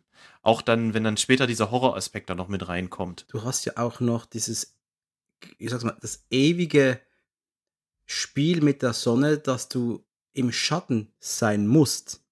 Also auch wenn du mal auf dem Raumschiff was reparieren musst, muss man das Schiff so drehen, dass du der Sonne abgewandt bist, denn sonst Brutzel, Tod, Grill, ja. Äh, Das, du hast da auch äh, dieses, die, die Sonnenstrahlen sind nicht deine Freunde. Nein, das ist Aber die absolut Sonne tödlich. ist lebensnotwendig für uns. Das ist auch so ein herrlichen, so, ein- so ein, es ist tödlich, aber wir brauchen es. Es ist tödlich, aber wir müssen es wiederbeleben. Das ist schon geil. ja. Das ist schon ein geiler Film. Also das ähm, ein riesen äh, Highlight aus dem Jahr 007 ist es, oder? 07? 07. Übrigens, auf der IMDb steht auf einer 7,2. Also dann, dass man die Qualität eines von Jahren mit mir besprochenen Films auch mal an der IMDb-Wertung messen kann. Denn das haben wir selten, der Jan und ich. das ist korrekt. So hoch sind wir selten. Das ist eine verdiente Wertung. Ich habe dem bei Letterboxd eine 8 von 10 gegeben. Ja, ich denke, ich werde auch bei 7 oder 8 von 10 sein. Ich kann gerade auf meinen Moviepilot nicht zugreifen. Übrigens, ja, ich bewerte auch Filme auf Letterboxd. Action Cult heiße ich da. Und auf Moviepilot. Moviepilot, weil ich es immer schon gemacht habe und ich mag jetzt da nicht weggehen davon. Ist bei mir hoch gera- geratet, auf jeden Fall. Und schaut ihn euch an. Disney Plus hat ihn seit einigen Wochen. Also bitte, bitte einfach verfügbar. Ja, Ja, also sicherlich, ne, wenn man da jetzt noch tiefer einsteigen würde, dann findest du natürlich auch ähm, Kritikpunkte an dem Film, keine Frage. Da findet man sicherlich was, was man dann noch irgendwie, ja, ankreiden könnte dem gesamten Werk. Beispielsweise, ich tue mich immer schwer, ich habe nie verstanden, wo was auf dem Schiff ist. Das fand ich immer ein bisschen schade. Keine Ahnung, wie dieses Schiff, also wie das ne, weiß nicht, wo was ist. ist. Es gibt zum Beispiel einen Raum, da kannst du durch eine Glasscheibe direkt in die Sonne gucken. Das ist ein ganz, ganz wichtiger Raum. Keine Ahnung, wo der am Schiff ist. Keine Ahnung, weil es macht alles gar keinen Sinn so richtig. Ähm, da muss ja eigentlich vorne vor diesem Hitzeschild, muss der fast hier vorne drauf sein. Ja, genau, da ist aber eigentlich die Bombe. Da ist jetzt auch nicht so, dass man da durchlaufen könnte oder so. Man, man checkt es nicht so richtig, was wo ist. Das ist ein bisschen schade, weil das wird den Film wahrscheinlich noch deutlich greifbarer machen. Es hat fast so ein bisschen den Eindruck, als, äh, als hätte man das bei der, bei der Erstellung des Films selber nicht genau gewusst, was wo ist. Ja, das, hat, das ist wirklich ein Punkt, den hat man verpasst, uns mitzugeben, aber ansonsten sehr sehenswert. Sehr Alles sehenswert, gut. richtig. Und naja, da vielleicht auch nochmal unser kleiner Aufruf, setzt euch doch einfach mal mit der Filmografie von Danny Boyle auseinander. Der Junge, der hat nämlich in den, in den vergangenen Jahren, Jahrzehnten, ähm, deswegen habe ich auch gesagt, Tausendsasser, ne, so viele unterschiedliche Sachen gemacht. Also seinen großen Durchbruch hatte er mit Trainspotting. Ey, was für ein Film. Ja, was für ein was Film, Film. Ne? muss man eigentlich mal gesehen haben. Dann auch ein, äh, so ein 2000er Meisterwerk mit Leonardo DiCaprio. Ja, wobei Meisterwerk vielleicht in Anführungsstrichen. Ich mag ihn sehr. The Beach. Mhm. Mhm. Dann natürlich 28 Days Later hatten wir ja schon. Sunshine. Äh, Slumdog Millionär. Vielleicht sein größter Erfolg. Ja, auf dem bre breiten Publikum sicher. Ja, ne? Ja, ja, das hat jeder gesehen. Ja. Und äh, jetzt in ich glaube, es ist in der Vorproduktion. Ich weiß nicht, ob da schon irgendwelche Arbeiten zu begonnen haben, aber er will sich tatsächlich nochmal an den Zombies versuchen mit 28 Months Later. Okay, ich habe jetzt gedacht, ähm, ich, ich konsumiere den Podcast Film Stories von Simon Brew, das ist ein Engländer.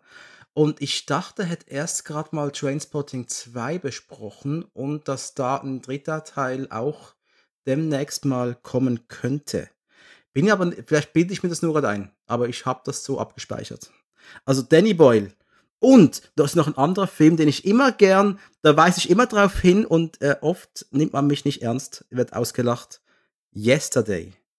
Den ich noch nicht gesehen habe und deswegen jetzt hier nicht erwähnt habe, aber ich weiß, worum es geht. Du hast ihn gesehen und du magst ihn? Ich mag Yesterday ich, ich, ich, ich ganz kurz, das reiße ich kurz an, was es geht. Ja, Junger, mach mal, die Story ist tatsächlich ziemlich gut. Ist so gut. Junger, erfolgloser Musiker aus UK, ich glaube pakistanischer Hintergrund, ähm, hat einen, einen Fahrradunfall, wird vom Bus angefahren und an in dem Moment passiert was mit der Welt. Im, Im Spital bekommt er von seinen Freunden äh, neue Gitarre geschenkt, weil die alte eben zu Bruch ging. Und die bitten ihn dann, hey, spiel doch was für uns, hey, neue Gitarre, mach doch. Und der hat schon nicht mehr Bock und so. Und der spielt halt einfach Yesterday von den Beatles. Ja. Yesterday, all my troubles seem so, ja. Und die, die, die drei, vier Leute schauen ihn so an. Alter, was ist denn das für ein Lied? Was? Das ist die, sind die Beatles. Und dann sagen sie, ja, du immer mit deinen Indie-Bands, die keiner kennt. Der, der Junge geht, der Mann geht nach Hause. Alle seine Beatles-Platten sind weg. Alles von den Beatles ist weg. Die Beatles sind von der Erdgeschichte getilgt. Es kann sich effektiv, man, effektiv kann sich niemand mehr an die Beatles erinnern, nur er hat noch die ganzen Songs nur im Kopf. Er. Und er, du siehst ihn dann verzweifelt da sitzen, wie alle Lyrics runterschreibt, damit es ihn nicht vergisst. Und was machst du, wenn du das ganze Werk von Paul McCartney, John Lennon, Ringo Starr und äh, George Harrison heißt er, oder? Der mhm. vierte. Ja. Gott, wäre das peinlich, wenn nicht so heißen würde jetzt. Äh, du bist der Einzige, der das noch weiß. Was machst du? Du machst Großartiges. Bitte schaut euch Yesterday an. Aber ich habe das schon mit Freunden probiert. Meine Freundin, was für ein Scheißfilm. Ich sag, tu mir das nicht an. Tu mir das nicht an. Und auch andere Freunde haben gesagt, Dominik, aber das ist so, so unrealistisch. Ich, ja, Natürlich, aber deswegen ist es so gut, weil es eben eine Was wäre wenn Geschichte erzählt, denn, die du sonst Du kannst doch nicht sagen, das ist so unrealistisch bei einem Typen, der vorher rennende Zombies erfunden hat und eine Riesenbombe zur Sonne geschickt hat. Ja gut, das haben die im Kontext jetzt nicht gewusst. Ja. Das ist denen nicht bewusst. Das ist der, der, der Zuschauer, der, der, der, der, der handelsübliche äh, Zuschauer, der so high level über den Film drüber fliegt. Ja, okay. Das ist nicht, das, das kann man nicht erwarten. Also du redest quasi von unserem gemeinsamen Bekanntenkreis, der, also wir haben keinen gemeinsamen Bekanntenkreis, aber er, er, die Denkweise unseres Bekanntenkreises ist ähnlich. Ja, genau richtig. Das ist wieder einfach nur ein Film und wir sehen die Geschichte eines Regisseurs, wie er was erzählen soll. Und das ist eben der Unterschied. Und jetzt ist gerade die Podkatze bei Jan, Ja. damit die auch hier noch ihre Aufwartung macht. Aber sie hat sich noch nicht gemeldet. Äh, falls ihr gleich Richtig. mal ein Miauen hört, dann ist das die Pottkatze. Die gehört zu unseren Aufnahmen genauso dazu wie das Katsching zu den Zimbelaffen. Und ich bin fast der Meinung, dass Katzen im nächsten Film sowas von fehl am Platz werden, oder Jan? Oh ja, oh ja. Da haben die Hat die, Überle hat die Überleitung suchen. funktioniert? Nee, gar nicht, Dominik. Die war richtig quatschig, aber ist egal. Eher, welche. Wollen- wollen wir weitergehen? Eine, ja, gerne. Wenn es eine Tierart in den nächsten Film geschafft hätte, dann vielleicht die Sumpfratte. Oh, bitte, nicht. Wir reden als zweites, und das war schon geil, wie Jan und ich diese beiden Filme jetzt ausgesucht haben. Wir wollten ja ganz andere Dinge machen und dann haben wir gesehen, ja, ja, Mike und Andy haben ja schon alles besprochen. Das war das größte Problem eigentlich, ne? Ja, was wollt ihr denn von uns, Mann? Sprechen immer über aktuelle, sprechen immer über aktuelle Sachen, sagen dann auch, ja, sprecht mal über Sachen, die irgendwie aktuell in den Stream gekommen sind. Ja, was hatten wir denn da so? Dungeon and Dragons habe ich dann vorgeschlagen, weil ich den sehr mag, der sehr gut ist. Ist ein äh, Adam Sandler-Film da. Genau, einen Adam Sandler-Film wollten wir nehmen, ne? Und äh, wo wir auch schon gesehen haben, okay, der, der, die sind auch gut, die Filme, die, da können wir auch was rausziehen und so.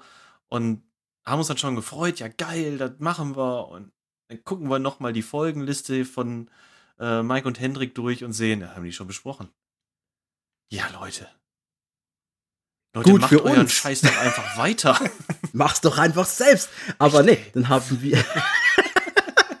Aber da haben wir gedacht, hey, da ist ja auf Paramount vor einigen Wochen was aufgeploppt.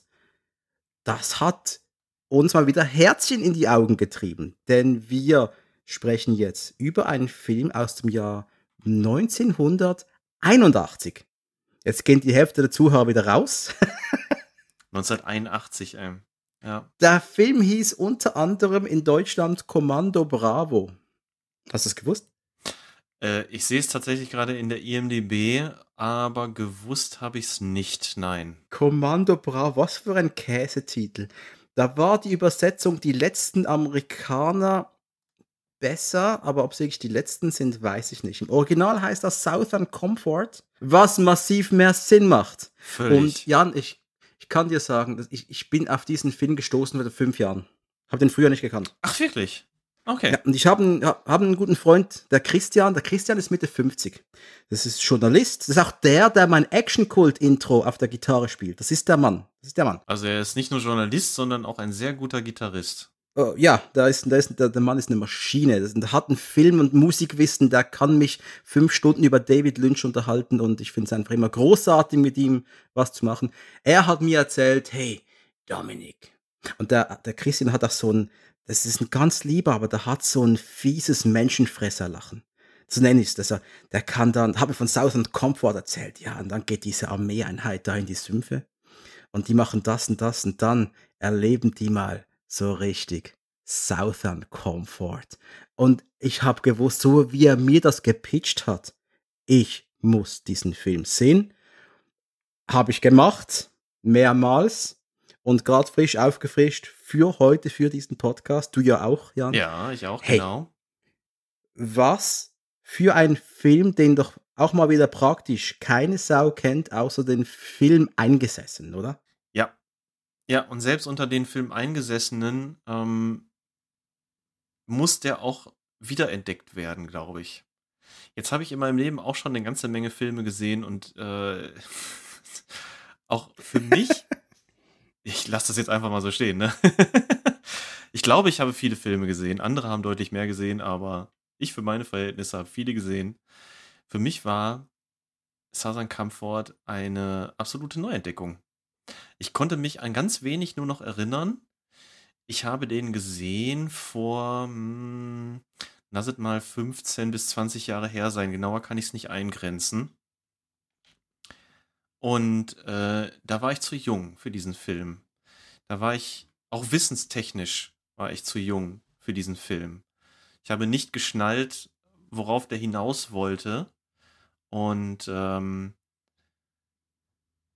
konnte dann nicht so viel mit anfangen, auch mit diesem dreckigen Look, den der Film hat und äh, auch mit der Tatsache, dass es einfach niemanden gibt, an dem man sich da klammern kann. Das ist jetzt kein cooler Actionfilm. Vor 20 Jahren, da, war das, da wollte ich Ballereien sehen. Da wollte ich sehen, wie Leute zersiebt werden oder äh, wie, wie Sachen in die Luft gejagt werden. Das musste stumpfsinnig sein und so. Und dann kommt da ein Regisseur um die Ecke, der das Actionkino der 80er Jahre geprägt hat wie kaum ein anderer. Und liefert da so ein Dingen ab und ich gucke mir das an und denke mir, hm, eigentlich labern die alle nur Scheiße und es passiert überhaupt nichts. Und konnte mich da gar nicht drauf einlassen. Jetzt gucke ich mir den die letzten Tage an und ich war wie im Sog. Der Sumpf hat mich in den Fernseher gezogen. Es war fantastisch. Ich habe den wirklich gefeiert. Super. Äh, es geht um eine Reserveeinheit der US-Armee. Das sind so die Wochenendkrieger, ja, die müssen wohl einmal im Jahr müssen die eine Übung abhalten sind das eigentlich Soldaten, die schon zu alt für den Dienst sind oder sind es so Freiwillige? Ich weiß gar nicht das genau. Sind Freiwillige. Die Reservisten sind, glaube ich, Freiwillige. Äh, wobei ich mich schon frage, warum manche von denen tatsächlich freiwillig da mitmachen. Also die haben ja so, die haben so keinen Bock auf die ganze Scheiße. Und äh, kriegen die Geld dafür vielleicht? Ich habe keine Ahnung. Ja, keine Ahnung. Jedenfalls, das ist der Reservedienst, die, die müssen da einfach einmal im Jahr, wie ich verstanden habe, müssen die eine Übung abhalten und äh, diesmal sind sie in Louisiana und es geht darum, ja, effektiv mal einen Pfad durch, den, durch, die, durch die Sümpfe zu machen, einen, einen, einen Trip, wie heißt das, ein Trip, eine, das ist so ein, ist so ein, so ein Überlebensmarsch. Marsch, ein Marsch. Ja, ist so ein, Überlebensmarsch. Überlebensmarsch ich glaube, so genauso wird es auch genannt. Ne? Nur leichtes Gepäck. Äh, auch keine Zelte, nur die Regencapes. Keine, keine scharfe Munition, eigentlich. Genau, eigentlich alle haben bei solchen Übungen alle nur Platzpatronen. Man sieht auch direkt am Anfang, warum, weil einer mit seinem M60 einfach mal in so eine Gruppe reinballert. Ey, ey. Und du hast da auch ein Sammelsurium an Leuten von, ich sage jetzt mal, von überall her. Ich glaube, der eine ist ein Lehrer, der andere definitiv nicht. Es sind schon, da trifft halt die Welt sich auch irgendwie. Und du hast dann Schwarzen, du hast dann auch äh, den eher den wohl rechtswählenden Menschen, das kann man ganz klar, den Superrepublikaner, der ist auch damit dabei. Und auch die, die nachdenklicheren Menschen sind darunter zu finden. Es ist ein Sammelsurium von Menschen, die jetzt aber, und das finde ich noch geil, das ist keine hochattraktive, nicht von der Optik, aber die Leute wirken nicht wahnsinnig interessant eigentlich, oder? Nee, man. Weißt du, was ich meine? Die ja, wirken ja, nicht ja. interessant. Die sind einfach so Typen in grünen Anzügen. Man hat sich ja hier auch bewusst für nicht die A-Riege entschieden, um hier in dem Film in den Hauptrollen zu dienen. Man hat sich ja ganz bewusst über die B, über eher, über eher eine B-Besetzung entschieden oder für eine B-Besetzung. Mein Gott, man hat sich eher für eine B-Besetzung entschieden. So. Was aber nicht heißt, dass es qualitativ Quatsch ist. Du hast Keith Carradine mit dabei. In der, ich würde es nicht gerade Hauptrolle nennen, aber eine der leitenderen Figuren. Powers Booth, der mhm. gerade vor ein paar Jahren verstorben ist. Kennt ihr noch aus Sudden Death, aus äh, Deadwood, aus vielen anderen Werken. Sin City. Fred Ward aus vielen, vielen B-Movies und ich habe es effektiv gerade erst jetzt gesehen. Sonny Landham war ja mit dabei. Als Jäger. Äh, ja.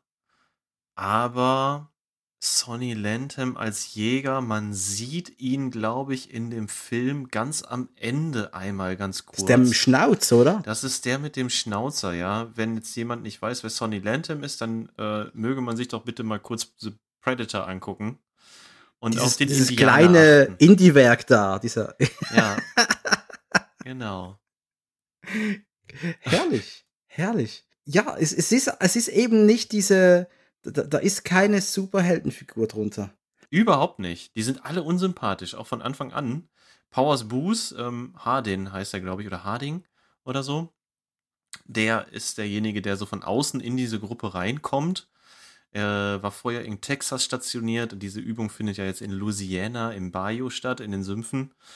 Ähm, er hat da überhaupt keinen Bock drauf und guckt sich das Ganze so ein bisschen von außen an, scheint aber auf den ersten Blick von den Leuten am meisten auf dem Kasten zu haben. Und die anderen reden halt die ganze Zeit nur davon, dass sie, keine Ahnung, sich irgendwelche Nutten in den Sumpf bestellt haben und äh, zocken sich gegenseitig an und können sich auch gegenseitig nicht leiden. Der eine, äh, da merkst du relativ schnell hier, Reese, der von Fred Ward gespielte Charakter, der scheint, naja, gefährlich zu sein, um es mal so auszudrücken. so ein bisschen sein eigenes Ding zu machen. Keiner von denen glaubt an den Kodex der US Army. Keiner von denen hat irgendwas mit Befehlsketten am Hut. So ungefähr. Also, die, die sagen wir, die wenigsten haben etwas mit Befehlsketten am Hut. Das Und sind keine professionellen Soldaten. Nee, überhaupt nicht. Die sind es auch nicht gewohnt, dass man Befehle befolgen muss. Nicht, nicht wirklich. Die sind es auch nicht Und, mal gewohnt, im Team zu arbeiten. Ja, und du hast da zu Beginn äh, gespielt von Peter Coyote, der mir ganz ehrlich nichts gesagt hat, aber es war da äh, eine Figur drunter, äh, die hat so ein bisschen wie der Leader gewirkt. Das war der äh, Staff Sergeant Poole. Man geht in den Sumpf und das der erste, der gleich stirbt. Und, und da nimmt das Schicksal seinen Lauf. Ne? Also man, äh, ja, man trifft eine unglückliche Entscheidung. so kann man's auch könnte man es nennen. Ne? Und dann spitzt sich die Situation immer weiter zu. Also ganz kurz, man kommt an einen See, der auf der Karte nicht eingezeichnet war und sieht da einige Fischerboote. Man sagt, hey komm, wir müssen diesen See überqueren, sonst dauert es ewig, bis wir zu Hause sind. Äh, wir lassen den Leuten, denen die Boote gehören, eine Nachricht da und äh, fahren dann los. Haben sie gemacht sind etwa so 100 Meter vom, ich sag's mal, vom Strand entfernt, vom Ufer entfernt. Da tauchen diese vier, fünf Jäger auf. Äh, das waren so typische Cajun-Menschen, die man halt immer in diesen Louisiana-Filmen mal sieht. Äh, ja, diese französisch abstammigen, äh, nennt man das, äh, Bewohner da, bisschen, die werden in Filmen dargestellt, sind ganz wild. Ja. Ganz wild, oder? Das sind so Dschungelbewohner. Man kann sich auch ja, nicht mit denen verständigen, weil die nur Französisch sprechen und so. Ja. Und äh, ja, was dann passiert, einer der Soldaten, der dümmste von allen, äh, der ist wirklich hohl wie nix, der schießt mit Platzpatronen, aber trotzdem, er schießt direkt auf diese Jäger. Genau. Die und fühlen sich angegriffen und schlagen zurück. Zu Recht. Und da hat mal der Sergeant keinen Kopf mehr. Genau. Und, und dann so, geht die Scheiße eigentlich erst richtig los. Und ja. so nimmt die Scheiße ihren Lauf. So sieht's aus. Dann äh, wird das Ganze zu einem Überlebenskampf mit sehr ungleichen Fronten. Die Jäger kennen sich da aus. Die Soldaten haben plötzlich keine Karte, kein Kompass und kein Anführer mehr. Kein Funkgerät, nix. Kein Funkgerät, nix, genau. Sie wissen nicht genau, wo das Camp ist, in welcher Richtung. Sie latschen dann einfach los ähm, sind sich untereinander nicht grün. Das kommt auch noch dazu. Ich glaube, es war Reese, der hat aber illegal etwas scharfe Munition mitgenommen. Ja, immerhin, das man hat man, glaube ich, für, glaub, für jeden der noch übrigen Soldaten gibt es zwei Schuss scharfe Munition. Ja. Und äh, ja, dann wird das Ganze zu so einer Art Menschenjagd-Survival-Ding mit einem größtenteils nicht sichtbaren Gegner, mhm. außer dem einen gespielt von Brian James. genau, Brian James. Mit, mit äh, Zottelmähne und äh, Vollbart. Kriegt er, kriegt er die Kauleiste poliert. ja, und äh, was und was du aber noch hast, du hast diese, diese, diese, diese Sumpflandschaft, äh, mhm. Walter Hill hat im Interview gesagt, es war einer der anstrengend, anstrengendsten Drehs seines Lebens, weil du warst permanent im Sumpf. Viel Ausrüstung ging da baden, effektiv. Die Leute hatten Neoprenanzüge und ihren Kampfanzügen an. Ich wollte gerade sagen, es muss ja, es ist ja kalt. Also einmal, du hast es jetzt gerade das erste Mal erwähnt, der Film ist von Walter Hill. Ich glaube, ich weiß gar nicht, ob wir es davor, ob wir den Regisseur davor mal genannt haben. Aber die Rede ist natürlich von Walter Hill, der hier äh, das Southern Comfort zu verantworten hat. Und dass das schlimme Dreharbeiten gewesen sein müssen, glaube ich sofort. Weil der ist definitiv nicht im Sommer entstanden, der Film. Es, der Film ist immer grau in grau. Die ganze Zeit. Die Bäume haben keine Blätter mehr. Ich denke mal, das war auch eine bewusste Entscheidung. Ich weiß nicht, wie viel er damit bei Tageslicht beispielsweise gedreht hat. Ähm, die Szenen scheinen nicht so wahnsinnig krass ausgeleuchtet worden zu sein. Dafür spricht jedenfalls so die Farbgebung des Ganzen. Ähm, du siehst teilweise, dass die Schauspieler eben äh, na, aus, beim Ausatmen siehst du die Nebelschwaden. Ja, siehst du den Hauch, den Hauch, den Hauch des Todes den quasi. Ja. ja, richtig. Es muss wirklich kalt gewesen sein. Und dass das, dass das eine höllische Strapaze gewesen sein muss, ähm, ja, das, das kann man wirklich nicht bezweifeln. Es sind wunderbare Ausnahmen teilweise aus diesen Sümpfen. Das ist doch was anderes, was du gerade noch unterschlagen hast, mhm. denn musikalisch wurde das Ganze unterlegt von Gitarrenmusik von Rai Kuda. Und das ist noch nicht alles. Man äh, auf, auf, der, auf dem Mediabook, das ich vom Film habe, ist ein 40-minütiges Interview mit Walter Hill. Uh. Und der erzählt da sehr, sehr, ich liebe eigentlich, Interviews mit Walter Hill sind immer gut, weil der wirklich da nichts zurückhält. Der erzählt halt äh, ganz klar, ohne was zu verschönigen, wie etwas lief und wie etwas auch nicht lief. So ein bisschen mit, wie, wie Interviews mit äh, William Friedkin. Oder Uwe Boll. ja, bei William Friedkin ist das auch nämlich immer so, der wirft da auch immer sehr einen sehr ähm, ungeschönten Blick auf seine Produktion. Hill musste wirklich kämpfen, dass er Rai Kuda hat an Bord nehmen können, denn das Studio hat gesagt, nein, der hat noch nie Filmmusik gemacht zuvor, das machen wir nicht. Und Hill hat gewonnen und hat Kuda hier, hat, hat ihm das Drehbuch gezeigt, hat ihn auch am Set gehabt mehrmals. Mhm. Und dann kam der Kuda einfach mal nebst den Gitarrenriffen, hat gesagt, hey, wir brauchen hier eine japanische Flöte. Ich weiß nicht sogar, wie das Ding hieß. Um die Einsamkeit und die Isolation der Männer darzustellen, brauche ich eine spezielle Flöte. Und er hat dann Spezialisten geholt, einen Flötenspieler, der dann diese komischen, es ist eine Panflöte, es ist so ein, so was so ein brummende Flöte. Du, wenn du die Szene dann sehen würdest, ich kann das dir jetzt nicht ins Gehirn projizieren, mhm. aber du hörst raus, das ist ein ganz spezielles Geräusch auch, was da musikalisch auf die Leinwand mit gezaubert worden ist. Sehr, sehr geil. Also was alles hinter diesem Film steckt und die Gedanken dahinter. Walter Hill ist ein verkannter König des Kinos. Für mich einer der größten. Ja, für mich tatsächlich auch. Äh, nicht nur als Regisseur, auch als, äh, ja, als Producer und auch als Drehbuchautor, ne? Ich meine, ja, ja, ja, sehen wir mal der Tatsache ins Auge, ohne Walter Hill hätten wir Aliens die Rückkehr nicht. Beispielsweise. Beispielsweise. Denn Walter Hill war der Drehbuchschreiber. Auch bei Alien 3 war er noch mit dabei. Auch bei Alien 4 war er noch mit dabei. War er noch mit dabei, echt? Ja, da hat er, glaube ich, Produzent. Äh, war er, glaube ich, als Produzent drin. Ja, er war auch bei Alien, ähm, Alien vs. Predator war er auch mit dabei. Da hat er, glaube ich, sogar das Drehbuch geschrieben. Wobei ich das Drehbuch bei Alien vs. Predator 1 noch nicht mal das beschissenste finde. Nö, dann kam noch Teil 2. Richtig. Aber generell, Walter Hill, falls ihr den Mann und sein Schaffen nicht kennt, der hat von 1975 bis, ich sage jetzt mal 1996, ein Riesenteil nach dem anderen abgeliefert. Da findet ihr kaum einen schlechten Film drunter. Es wurde erst Anfang dieses Jahrtausends etwas schwierig. Müssen wir ehrlich sein, Supernova war Quatsch.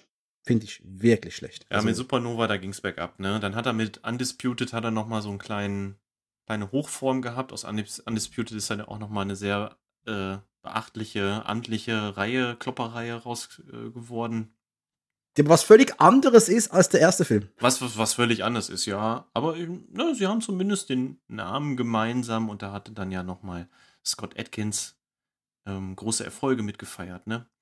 Aber alles, alles, was dann so nach Supernova kam, oder nee, eigentlich alles, das, das meiste, was nach Last Man Standing kam, das von 1996, da würde ich mir schon überlegen, ob ich mir das noch angucke. Ja gut, also ich würde es mir Shootout mit Stallone nochmals geben und Deadwood sowieso, die Serie ist fantastisch. Aber ich habe sein neuestes Werk, Dead for a Dollar, da liegt bei mir seit Monaten ungesehen im Keller. Ja. Weil ich Angst habe. Und äh, der Assignment Der ist bei uns noch nicht mal erhältlich und der ist sieben Jahre alt. Ja, genau, so ist das nämlich. Aber was er in den 70ern, 80ern, 90ern sonst gemacht hat, Leute, das könnt ihr euch alles, wirklich alles jederzeit anschauen. Driver, die Warriors, Long Riders, ein West, so ein un, unbekannter Western für. Den kennt wirklich keiner. Allein schon die Idee, dass du die Original-Brüderpaare im Film von echten Brüderpaaren hast spielen lassen, das ist schon geil. Das musst du erstmal machen. Crossroads mit äh, Karate Kids da, ähm, äh, Dave, wie hieß er noch gleich? Wie heißt der Mann als Karate Kid, der Junge? Mm. Ja, willst du mich verarschen, Jan, dass ich den gerade nicht kenne? Hey, peinlich. Das nehme ich jetzt aber nicht raus. Ralph das Mac- meine Ralph Imperfektion. Macchio. Ralph Macchio, genau. Crossroads ist ein toller Film. Du, du hast so geiles Flammen. Zeug. Ein, Oh, ein Action-Musical. Mit einem riesen Soundtrack. Und William Baldwin, äh, William Baldwin, jetzt ist fertig mit mir, hey. Ja, jetzt ist aber Äh, wirklich Michael William Paré. Defoe. William Baldwin. Und ich wollte ihn feiern, alter Falter. Willem Defoe natürlich. Aber wir haben wirklich, du kannst die Filmografie von Walter Hill durchgehen und ähm, du findest da wirklich große, große Filme. Nur 48 Stunden. Eddie Murphy. Red Heat. Arnold Schwarzenegger. Johnny Handsome. Extreme Prejudice. Ja. Ja, ja, genau, ausgelöscht. Ähm, war, glaube ich, einer der ersten Filme, die mich auf Walter Hill gebracht haben. Damals, als ich mich dann so durch die, so durch die OFDB geklickt und immer geguckt, ja, so was interessiert mich. Und dann kommt man ja so von Höchstchen auf Stöckchen und irgendwann merkt man, dieser Walter Hill, offensichtlich hat er viele Actionfilme gemacht, die von Leuten, auf deren Bewertung ich mich verlassen kann, sehr hoch gehalten werden. So lief das ja, ne? Und so eben auf ausgelöscht aufmerksam geworden und den dann auch irgendwie mal geordert, irgendwie mal dran gekommen. Und äh, ja, was soll ich sagen? Also, das ist halt schon ein Brett. Das ist ein Actionbrett. Und jetzt hat dieser Mann diesen Sumpf, dieses Sumpf-Horror-Thriller-Dings gemacht. Das ist ja kein Actionfilm. Es ist eigentlich eher ein Psychothriller. Horror, es ist kein Horror. Es ist so ein Survivor-Thriller und äh, das, das hat mehrere Aspekte, aber sicherlich keine Action. Ja. Nee, auf keinen Fall, auf keinen Fall.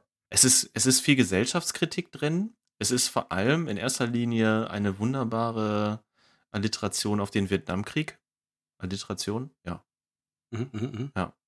Obwohl, ich glaube, das hat, jetzt bin ich gerade nicht mehr sicher, aber ich glaube, ich habe das im Interview mit Walter Hill gehört. Das wollte er eigentlich vermeiden. Dass eben nicht das Vietnamkriegsthema war. Ich glaube, das wollte er vermeiden. Dann hat er es aber schlecht, also dann muss ich ihm sagen, dann hat er es aber schlecht versteckt. Weil sind wir mal ernsthaft, ne? Also das ist ja wirklich wie Faust aufs Auge. Da sind ein paar Hau drauf Leute, die halten sich für die coolsten, ne, denen keiner was kann. Die sind im Dschungel unterwegs und plötzlich legen die sich mit Leuten an, äh, die sie nicht verstehen, die sich in dem Gebiet besser auskennen und gegen die sie so gesehen durch diese Guerillataktik, die ihre Angreifer ja fahren, gegen die sie keine Schnitte haben. Und nur durch Glück kommen sie am Ende aus der Situation raus. Kann mir doch keiner erzählen, dass Walter Hill nicht gesagt hat, okay, das ist auch schon irgendwie. Vielleicht könnte man sagen, äh, war es eher seine Absicht, der, diesen, diesen Vietnamkrieg ähm, auf den eigenen Boden zu holen. Dieses Bild des Vietnamskriegs einfach auf amerikanischem Boden nochmal nachzuspielen. Hm. Aber du hast gerade gesagt, die kommen ja mit viel Glück da raus. Naja, also zwei. Ja, Und darf ich fragen, kommen die wirklich raus? Also jetzt ohne, das beantworten wir hier jetzt nicht, das können wir ja dann auch später offline besprechen. mhm. kommen die jetzt da wirklich raus oder nicht? Das ist, sie halten das schon sehr vage, wer da überlebt und wer nicht. Mm, Ja, aber ich sag mal so, ne, die letzten 15 Minuten sind das ja, die sich da, wo sich das dann ja endgültig zuspitzt. Äh, da kaust du ja so krass an den Fingernägeln. Mm, Da, das, das, das lässt dich ja bis auf die Sitzkante nach vorne rutschen. Und dann noch dieses Ende, was wie so ein, da wird's horrormäßig, ne? Das Ende hat, es hat so ein horrormäßiges Ende, wenn der Helikopter da angeflogen kommt und so und du weißt nicht genau, ist das jetzt nur ein Blick in die Ferne oder ist das wirklich real und dann fadet das so aus mit diesem sich immer weiter loopenden Helikoptergeräusch.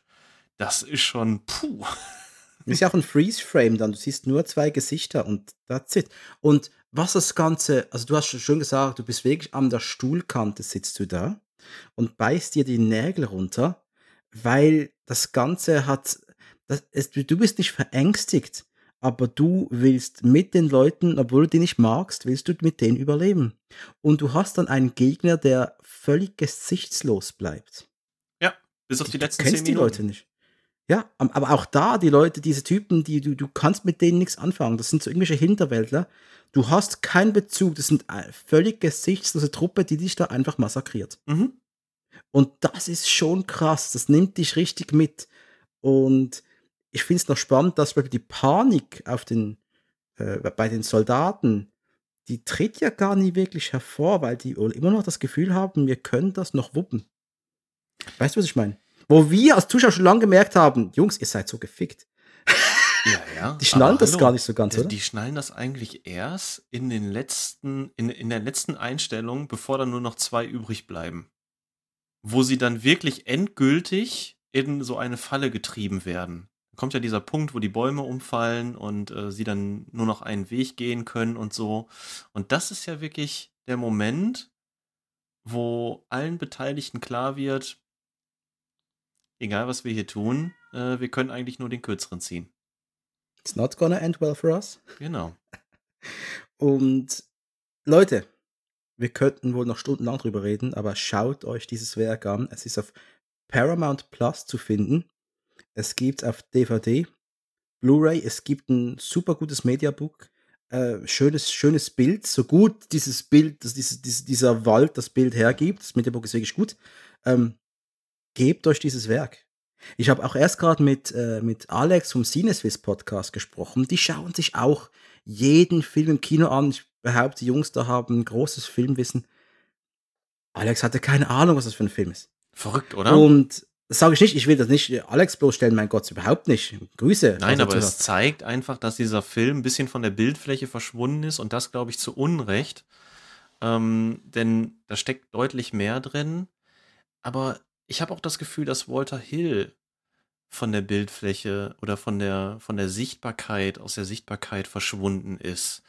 Man hat ihm viel zu verdanken, aber äh, ich glaube, viele erkennen die Referenzen da nicht mehr, die immer noch Mhm. an Walter Hill gestellt werden.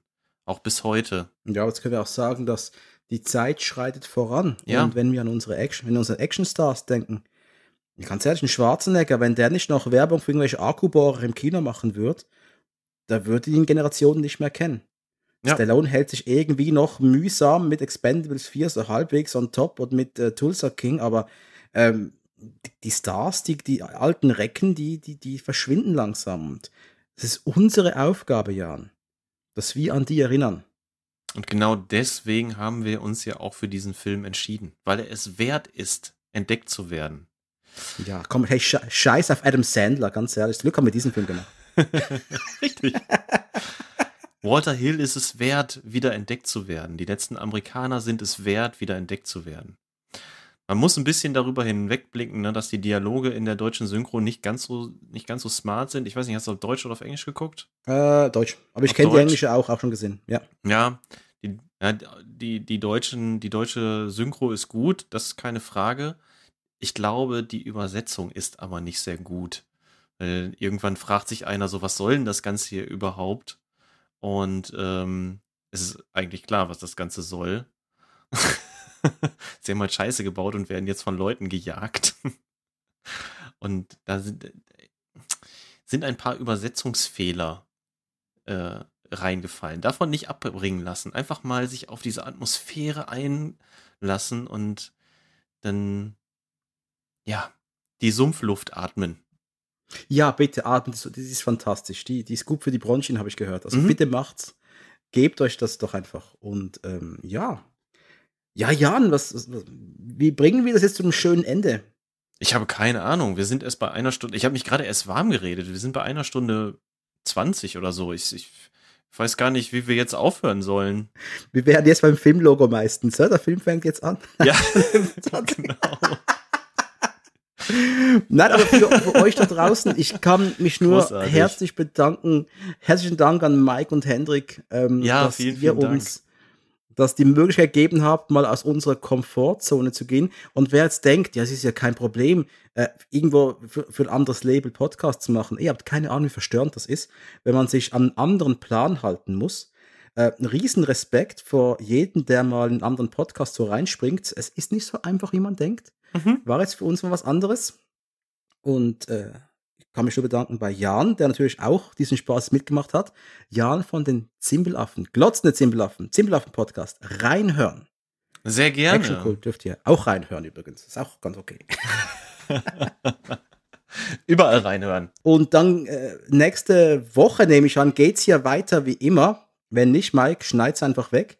Und ja, macht's gut da draußen. Ja, ciao for now, wie ich immer zu sagen pflege. Macht es gut und ab nächster Woche wieder viel Spaß mit einer Handvoll Popcorn in der gewohnten Besetzung. Weißt du, was Popcorn im Kino in der Schweiz kostet?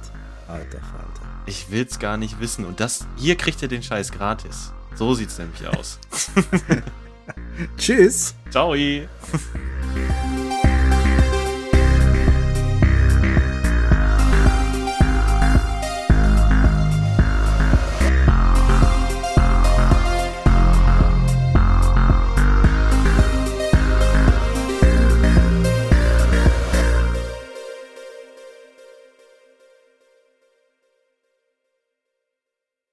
Dieser Podcast ist Teil des Podcast-Netzwerks dbpdw. Die besten Podcasts der Welt.